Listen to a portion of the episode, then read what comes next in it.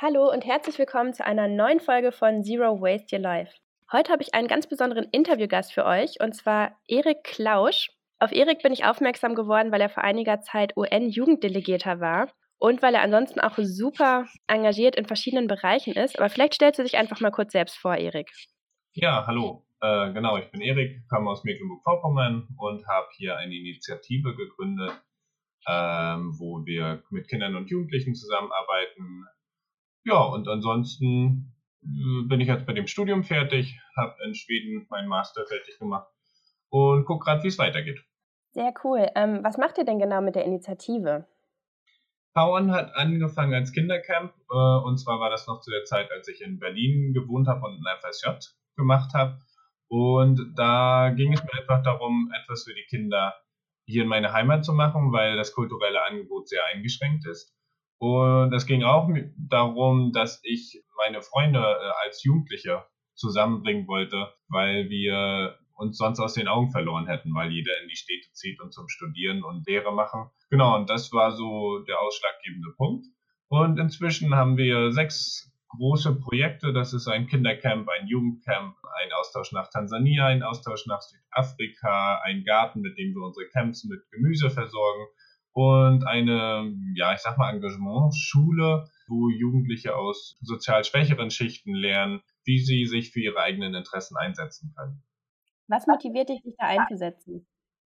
Mich motivieren ja verschiedene Dinge. Also ganz persönlich macht es einfach Spaß. Diese Gemeinschaft, die ich erleben kann im Team und mit den Leuten hier vor Ort, die erfüllt mich. Und auch einfach zu sehen, dass mein Handeln Früchte trägt dass die Kinder aufblühen in unseren Camps und dazu lernen, neue Fähigkeiten an sich entdecken. Du hast ja vorhin gesagt, ihr habt einen Garten, mit dem ihr euch in den Camps selbst versorgt. Warum macht ihr das? Der Garten hat verschiedene Gründe. Einmal ähm, ist es eine Möglichkeit, um verschiedene Generationen zusammenzubringen, aber auch Leute aus verschiedenem Hintergrund. Also ähm, bei uns ist Katholiken und Evangelische, aber auch Geflüchtete, die muslimischer Religion sind und Nichtchristen kommen hier zusammen. Dann haben wir einen starken Bezug zur Natur, weil wir den Kindern zeigen wollen, dass wenn wir zukunftsfähig leben wollen, wir anders handeln und anders gestalten müssen. Und da ist ein Garten ein, ein sehr anschauliches Projekt. Und als drittes wollen wir ja einfach die Schöpfung bewahren und da einen direkten Bezug zur Natur herstellen. Du hast gerade schon vom Glauben und von der Schöpfung gesprochen. Was hat für dich der Glauben oder die Bewahrung der Schöpfung mit Nachhaltigkeit und ja mit unserem Leben ganz praktisch zu tun? Ja, ja, ich glaube, dass die Schöpfung ein nicht ein abgeschlossener Prozess ist, sondern irgendwie noch weitergeht und wir Teil äh, davon sind und Gott hat uns zum Ebenbild geschaffen und äh, hat uns dadurch auch mit einer gewissen schöpferischen Kraft ausgestattet und diese schöpferische Kraft dürfen wir, ja, ist einfach cool, dass wir gestalten dürfen, dass wir uns Gedanken machen können, uns die Zukunft vorstellen können und Gott hat uns eingesetzt auf diese Erde, um sie zu verwalten und äh, auch zu erhalten und besser zu machen. Und das finde ich so cool, dass er etwas schafft, wo wir Mitgestalter werden äh, oder Mitgestaltende und das weiter voranbringen können und unsere eigenen Ideen und Kreativität mit einbringen können. Super schön gesagt. Ähm, siehst du es auch als unsere Verantwortung, uns um die Schöpfung und um unsere Mitmenschen zu kümmern? Ja, wobei Verantwortung manchmal so, so ein starres Konzept ist ich, also ich erlebe es nicht unbedingt als, als Last, sondern äh, es ist eher eine Verantwortung, ein Teilhaben, so als, als wenn Gott uns partizipieren lässt an, der, an seinem Werk.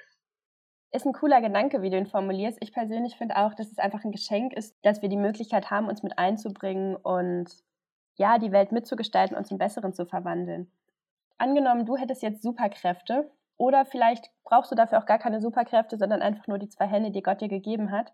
Wie sieht für dich die ideale Zukunft aus? Die ideale Zukunft hat für mich auf jeden Fall mehr mit Beziehung zu tun, als wir es derzeit in unserer Gesellschaft leben. Was ich damit meine, ist, dass wir in vielen Dingen, glaube ich, entkoppelt sind von dem, wie wir eigentlich geschaffen worden sind.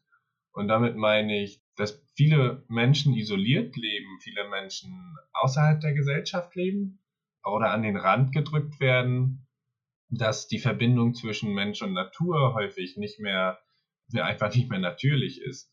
Und auch mit, äh, also mit Pflanzen, aber auch mit Tieren. Ich glaube, dass wir einen schöneren Umgang leben sollten, einen menschlicheren Umgang vielleicht.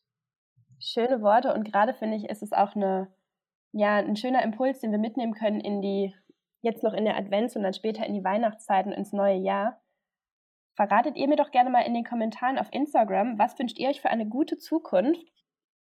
Und was sind eure guten Vorsätze, um ein besseres Miteinander zu leben? Erik, ich danke dir für das Interview. Hast du noch was, was du den Zuhörern mit auf den Weg geben möchtest? Ja, ich glaube, dass wir sollten öfter mal uns überlegen, wofür wir eigentlich hier sind und den, den Druck des Alltags und äh, die Schnelllebigkeit unserer Zeit vielleicht auch beiseite legen und unser Handy vielleicht auch mal beiseite legen. Äh, es fällt mir selbst auch super schwer und ich arbeite gerade daran aber dann mal den Fokus auf etwas Langfristigeres zu setzen und zu gucken, okay, was mache ich hier eigentlich? Warum mache ich das vor allen Dingen? Und wo will ich damit hin? Und dann fallen vielleicht die kleinen Alltagssorgen äh, sind dann etwas kleiner und wir können uns ja mit etwas mehr Großmut durch die Welt bewegen.